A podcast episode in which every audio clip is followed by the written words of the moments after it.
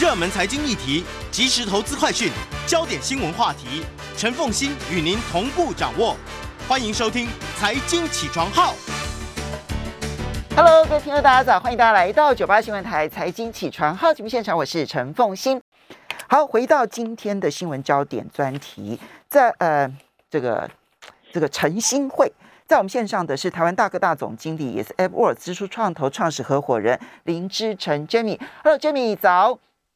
哎，凤清早，各位财经起床号的观众跟听众朋友们，大家早。好，也发非常欢迎 YouTube 的朋友们一起来收看直播。那 Jamie 非常重视这一个新媒体。其实你你你现在已经上聊天室了，对不对？YouTube 的聊天室，对我，你在你在播报的时候，我就已经在聊天室跟大家聊天了。好好好，OK，好，我们现在呢就来看一下这个嗯几个重要的话题哦，就是呃之前我们看到几个这个企业巨巨亨哦，他们呢都不断的在这个推太空旅行啊，不管是维珍的银河号，或者是这个蓝色起源哈。现在我们看到最新的发展呢，这个嗯，这个马斯克的 SpaceX 啊，这个上场了。那马斯克当然就不会让大家失望，它的重点就是不是放在说这个旅行有多昂贵，它的重点是要让平民来太空游，而且它时间真的是要比不管是蓝色起源或者是维珍银河要来的时间长太多了。怎么去看待这一个平民太空游？呃，Well，他这个说是说平民了哦，上去的这四个人，他他他们不是呃传统训练出来的太空人了哈，但是他们上去的四个人也不是真的都是真正的平民嘛，他们也都是呃创业成非常成功的创业家跟呃这个研究人员等等哦，那呃他们上去这个在地球的距离地球五百七十公里的轨道绕行了三天哦，主要做了一些科学的实验哦。所以也不是只是只是啊上去观光的，去观光的话，你知道他飞了三天，大概有点无聊了。那那呃，这个任务他也也主要也是在帮其中一位哦，这个上去的其中一位的啊成员，他主要是在这个美国的这个 Saint Jude 呃 Hospital 工作。他小时候是有这个呃呃呃血癌，然后嗯。然后他现在也是专专门在 Saint Jude Hospital 呃做这个血癌相关的治疗跟研究。那啊他们在帮这个 Saint Jude Hospital 做募资哦，透过这个任务，那总共也募了这个两亿美金左右的资金哦。天哪！所以他对，所以这次的任务它其实也不能完全算是一个观光了，它就集合了呃一个实验性质的送非专业训练的太空人上太空，然后呃第一次哦有这样的一个。呃，民间制造的这样的一个太空梭，可以在地球呃载着载人在地球环绕三圈呃三天哦，然后同时完成很多实验，同时这个过程中也帮呃地球上的这个专门治疗儿童的这个 Saint Jude Hospital 哦募了高达两亿美金的资金。嗯。所以不只是没有受过训练的太空人，然后呢，他能够环地球三天的时间，然后呢，也不只是他这个是平民的身份，对不对？哈，然后呃，或可能事业有成啊，但算是平民的身份这样子。然后，但最重要的是，他希望赋予这一个旅程意义，所以包括了做相关的研究，以及为癌儿童的包括癌症治疗去募资。对，就说呃，其实现在回头看，我觉得呃，那个维珍跟呃 Blue Origin 哦，他们急着要完成一个比较简单的任务，可能就是他们看到了这个啊 SpaceX 的这个任务哦，万一它出来之后，因为 SpaceX X 这个任务是从年初就开始准备了哦，然后也在它网站上一直都有说呃什么时间点大概会发射这样，所以我我想那个呃现在回头看，可能不是 Blue Origin 是。跟那个啊呃 Virgin Galactic 是觉得说，如果让这个 Inspiration Four 先去飞了，飞完之后他们的这个任务大概会让人家会觉得很幼稚，所以他们不如先走了啊，先走至少是个创举，然后后面 Inspiration Four 出去的时候，大家觉得哇，那当然有个差异。嗯哼，那它会对于太空旅行产生什么样子的未来发展影响呢？不管是产业面的，或者是在呃一般民众的。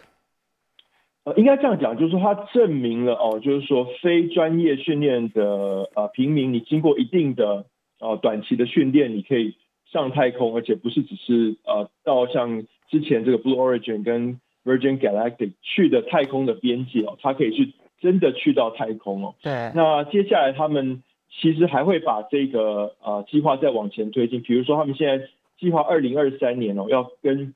日本的大企业合作，要运送八位艺术家去绕月球一圈再回来。那可能是希望去让他们看到这个景象之后，去启发他们创作的灵感哦。所以这也很酷。对，所以就是往前走啊，让非受过专业训练的平民哦，可以受过一定的短期的训练之后，就可以真的到太空去待蛮长一段时间哦。那其实呃也说这个 NASA 的工程师也觉得非常的呃 amazed，就觉得非常的惊讶哦，就是说这个 SpaceX 设计的这个八点二公尺长的太空船，居然居然可以抵挡辐射、太空微粒撞击，然后回地球这个超高温考验哦，安全的把这个四个四个平民太空人送回来哦，所以他觉得呃，连 NASA 的工程师都觉得这个 SpaceX 的这一次的这个呃任务，其实是推进了整个人类对于呃太空船设计的这个啊啊呃。这个这个怎么讲？艺术的最前沿了。嗯，好，所以当然这整个的竞争也都是今年真的是竞争元年了哈。未来恐怕每一年它都会有一些创新的突破的太空旅行方面的一些发展哈。不过接下来我们再来看到的是科技巨擘，其实主要集中在苹果跟这个 Google 哈。他们因为在嗯，当然可能是跟他们的手机作业系统还有包呃的这个垄断哈，其实是有很大的关系。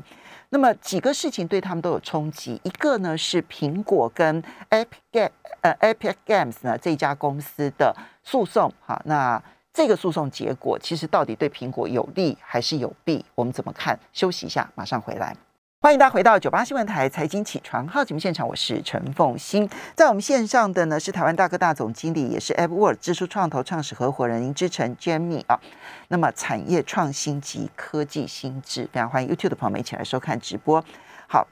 呃，这个 Jamie，我们刚刚提到的是苹果跟 Epic Games 的这一个呃官司，然后呢，再来看到很多国家的政策。印度的竞争委员会认为 Google 违反了市场垄断，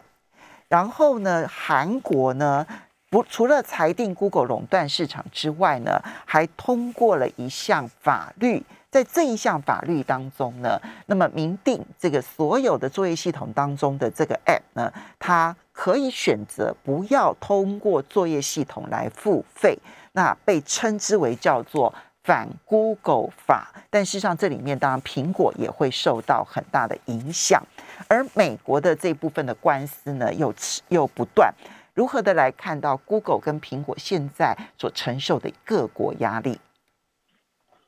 好，呃，我觉得这个第一个，我们当然是呃看到就是说智慧型手机哦，从这个二零零七年 iPhone 问世以来。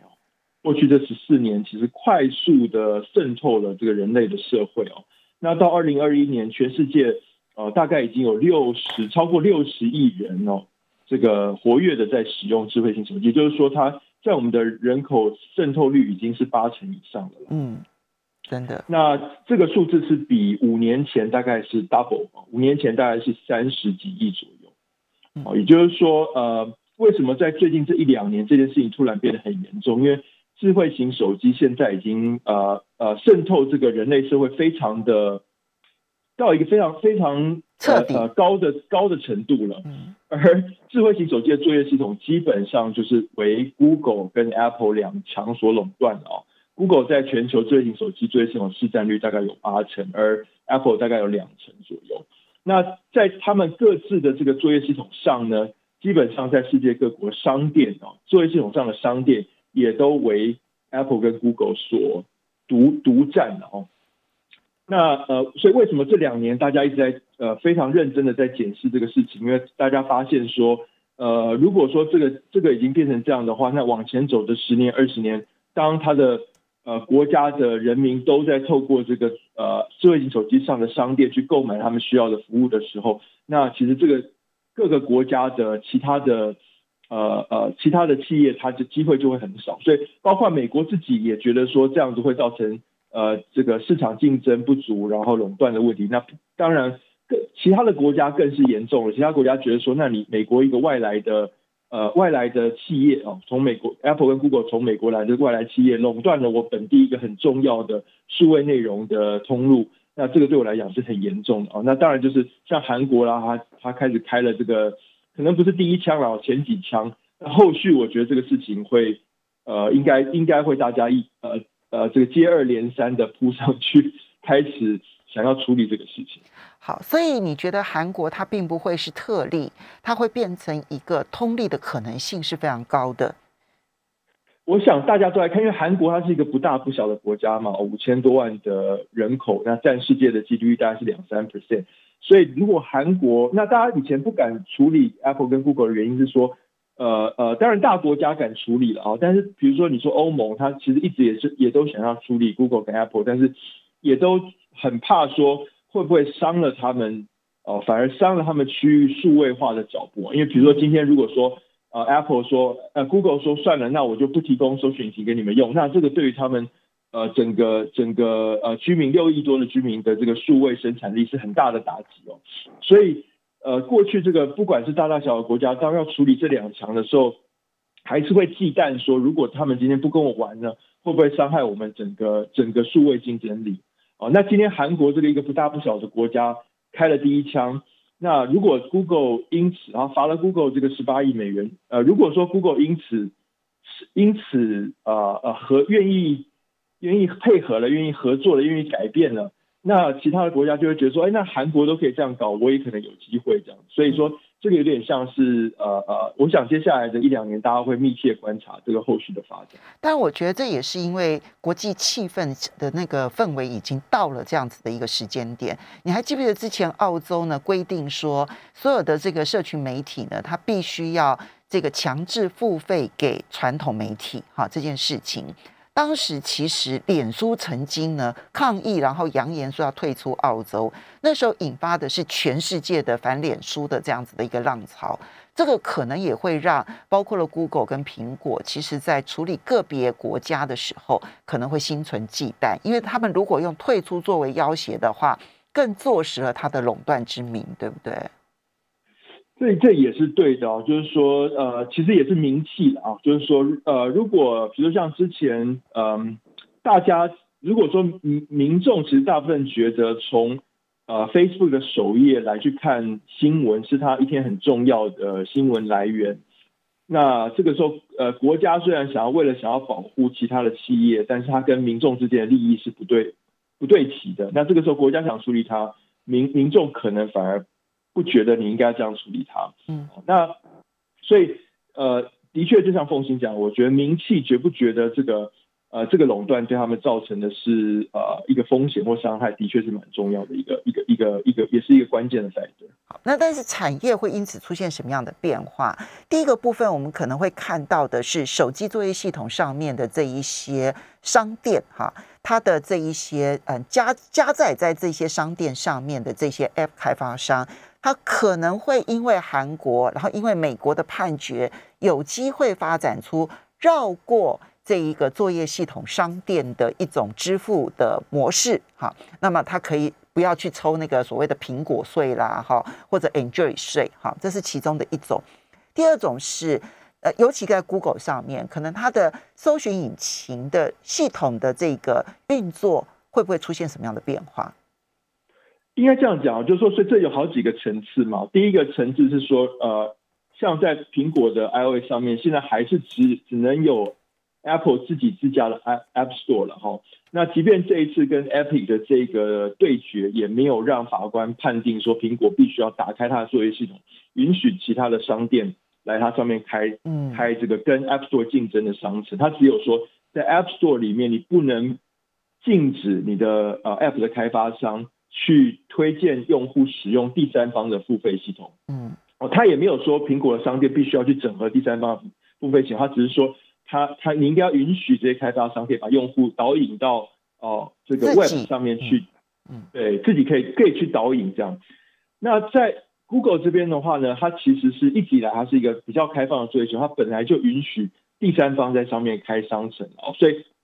像在南韩，其实在比较早期的时候，呃，本地的应用商城它的市占率是蛮高的，只是后来节节败退了哦。嗯。那在过去这两年，其实，在政府的主导下，他们把呃美呃这个南韩当地的三大电信商所开的这个应用商城，把它整合成为一个 One Store。嗯。哦，那最近这。这半年来，它这个 One Store 的市占率还有提升哦。它的 One Store 在呃南韩的市占率大概是十八 percent 哦。那呃 Google Play 大概是七十一 percent，那 Apple 的 App Store 大概十 percent，所以它的 One Store 在南韩还算是第二名的应用商店哦。不过 Google 的市占率实在太大，七十一 percent 是一个极大的这个垄断哦。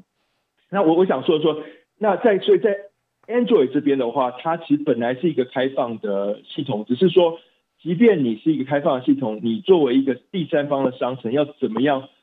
去跟 Google 一样汇聚这么多的好的好的应用程式，然后让大家愿意来你上面上架？那还有要愿意呃用户要愿意另外再重新下载一个商城的应用软件，因为 Google 的 App Store 呃 Google Play 是你买了手机它就装在里面，但是比如像这个南韩这个 One Store，呃可能很很多用户他必须要另外再安装，所以这边。呃，那能不能能不能说哦，就是说一个国家可以规定说，我我这个国家的第三方的应用商城是 default 你要装在这个手机上，但是好，那如果这样的话是要装哪一个呢？会不会本土的应用商城之间又开会开始有这个要偏好谁？那政府可不可以这个图利特地厂商？那这边都会都是一些比较复杂的议题，所以接下来的三五年，我觉得这个这个这些这个啊，说什么讲拔河哦，还是会持续的进行。嗯。好，这个呢，其实当然它这个变化还在持续当中，我们以后会持续为大家关注这个议题。那下面接下来看的话是加密货币的议题，其实也正在进展当中啊。呃嗯，其实你看到各国政府现在开始收紧，那中国大陆上个礼拜五当然是最紧的了，他就直接宣布说，所有的加密货币的交易全部通通都是非法的，然后呢，打击那个挖矿的行为。我觉得知道他们他们因为限电的这个，就是他们那个在能耗这个必须要双减的这个情况之下，其实挖矿行为其实从中国大陆的角度来看，他们不鼓励这个，倒也勉强可以想得通，但是呢。就是包括了，就是所有的加密货币全部通都是非法的。那其实包括了这个美国，美国的证券管理委员会呢，他也强调他们要加强对于加密货币的产业。美欧对于稳定币的这一个管控呢，也开始表示要越来越严。所以加密货币它作为各国大多数认为是一个商品交易来讲。现在看起来，它针对这个特定的商品要管控的似乎越来越多了。对，就说说真的，其实呃，加密货币它时至今日已经是个两兆啊两兆美元的整体资产价值啊。其实我都还记得这个，我跟凤信我们啊聊一九九六吧，一九九六好像记得是啊，不不，二零零二零一六。二零一六，二零一六，对不起，对不起，我的时间序好，OK。对，我们也聊了五五年的时间嘛，那从刚开始是一个比较新奇的东西啊，到现在它已经是个两兆呃资产价值的一个一个一个呃资产的分类了哦。所以说到这个程度啊，那呃 Coinbase 呃在美国上市的时候也也呃也公布了哈，它在在这个呃。美国有呃七八千万吧，如果没记错，七八千万的用户了，就持有加密货币的资产，所以它已经是一个呃，如果不是一个完完全全的主流，它至少是一个主流化过程中的资产种类。我们休息一下，马上回来。欢迎大家回到九八新闻台财经起床号节目现场，我是陈凤欣。那么新闻焦点专题产业创新跟科技薪资，在我们线上的是台湾大哥大总经理，也是 AppWorks 支出创投创始合伙人林志成 Jamie。那么 Jamie，我们我们二零一六年开始谈加密货币，到现在两兆美元的市值，影响的人数这么样子的多，虽然并不是主流的投资，但是它其实已经是。从少数玩家已经进入到它其实一定程度的普及了，这个过程你要如何解读？嗯，对，所以说就是说呃呃，这个一个新的价值储存跟交换的工具了。那从呃二零呃零七年零八年这个呃呃目前还找不到的人的中本聪哦，呃丢下了一个这个白皮书之后，然后你看在过去这啊十四年的期间，呃，用一定的速度渗透了人类的社会，那渗透到现在，它其实已经呃要渐渐要进入主流了。所以对于世界各国家，尤其它呃，其实。其实，呃，某一种人类赋予国家的任务啊，就是说以前以前以前，当我们还在用贝壳啊，还在用这种什么呃呃金金金元银元啊等等的时候，其实最麻烦的就是时不时就会有这个通膨的问题吧，疯狂通膨问题。所以，呃，人类为什么赋予国家，然后呃，请他请国家去呃设立这个央行，然后去呃用央行来发行法币？哦，其实也就是过去这一两百年的事情，其实主要就是为了人类不喜欢这个呃突然猛暴起而来的通膨或猛暴而来的通缩嘛。所以央行其实最主要任务就是去确保哦通膨或通缩它是维持在一定的这个水准，然后大家可以期呃预期的。那那所以为什么这些呃国家或者尤其这个越强势货币的国家或者这个国家，他希望他的货币是一个国际。国际通行货币的国家，它就对于这个呃呃 stable coin 啊，或者是整个加密货币这么样的忌惮，因为呃 stable coin 或者是加密货币的出现，它基本上可以取代人类赋予央行或者是国家的任务。那如果说呃国家或者央行失去了这个任务，它其实就少掉了它非常重要的一一项任务啊，工具。所以说，对，所以说就说这个，他越是希望它的货币是通用的，是国际的货币的国家，他就接下来的这五到十年，就会对于它跟加密货币，尤其是稳定币怎么样共处啊，会有很大的怎么讲？会有很大需要调试跟调和的过程嘛。所以还在加控，嗯，在彼此之间拔河的过程了。彼此之间拔河，那事实上，我觉得这个呃稳定币它取代法币，呃，这个我们聊过嘛，我觉得只是时间的问题了。你还是非常看好稳定币的发展，对不对？这个是这个是必然啊，随着水往低处流，它是必然发生的事情啊，就有点像这个呃，如果你在看那个呃终局之战哦，Thanos 会说它它的发生是必然的，没有办法阻止的，不管是不管是过程中这个复仇者联盟在怎么样的去呃呃跨越时空去操作，那它是没有办法改变一个事情的必然发生的。好，那么。谈到这边，我们就来谈一个新的概念啊，不能说新的概念，其实这个也在少数的圈子里头谈了好长一段时间，但最近爆红，叫做元宇宙。元是元旦的元，宇宙哈，这是什么样子的一个概念？那为什么现在会爆红呢？呃，我觉得最主要一个 driver，这当然不是一个新概念啊，不过最主要的 driver 是两年前有一个电影叫做这个一级玩家 Ready Player One，嗯。哦，那这个这个电影很红嘛，哦，然后就让大家，呃，他重新帮大家演绎了一个哦科幻小说里面经常在思考的未来的景象，也就是说，在未来的社会里面，不管你在现实的生活中，你的呃生活有多么痛苦，或者居住环境有多么痛苦，你可以透过这个呃虚拟实境进到一个。虚幻的世界里面，然后在这个虚幻世界里面，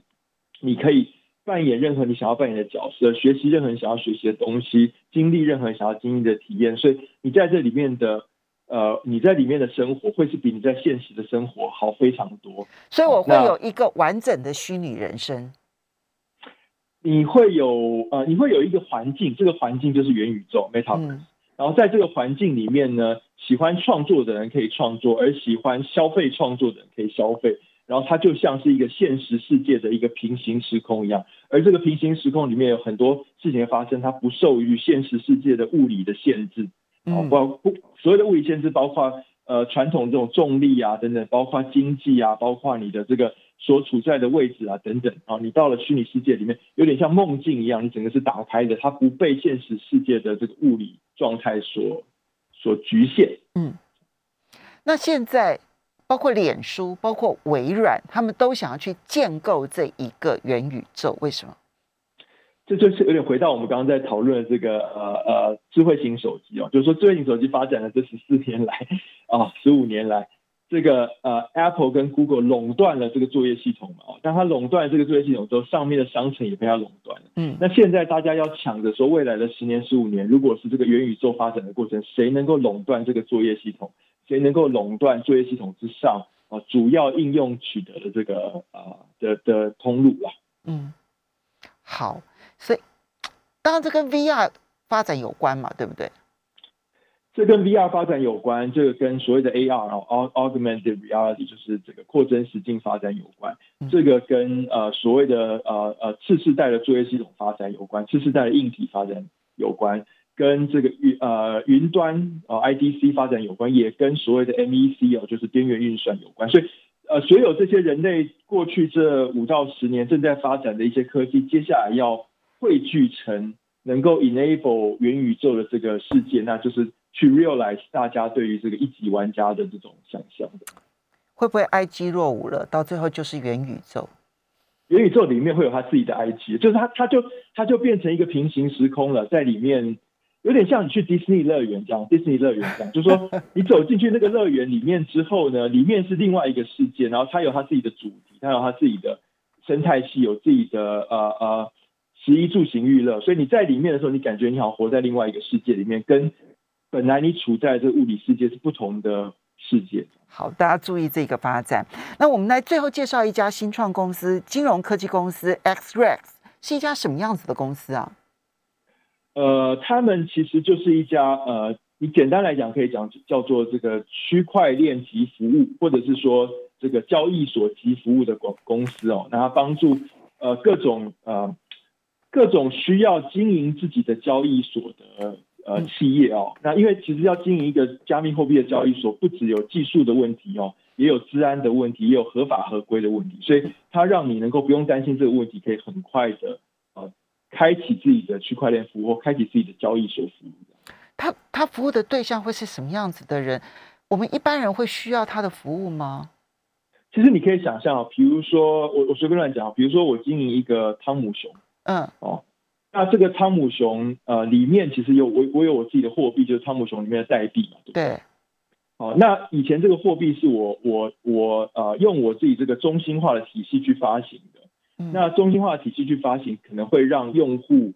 担心这个呃代币的这个价值，所以他不会愿意长期去持有。所以他唯一会想要持有的时候，只有我想要玩那个机台的时候，我换一下，然后就把它花掉了。我不会想要长期去持有这个代币。哦，但是如果今天汤姆熊想要我的这个汤姆熊的代币变成一种更通用的呃价值储存跟交换体系，那我就可以去运用区块链的这个优势，就变去中心化，而不是我自己发行。那这个时候我就需要有一个交易所，有一个区块链呃去承载我的这个加密货币。那这个时候就需要像是 x r a c 这种公司来帮助我。但他如果我一旦上去了，那我这个货币可能就会变成不是只是叫汤姆熊可以用，可能所有的游游乐。场所甚至所有的呃数位内容都可以用我这个汤姆熊的代币，所以我如果今天我是汤姆熊，我有更更大的这个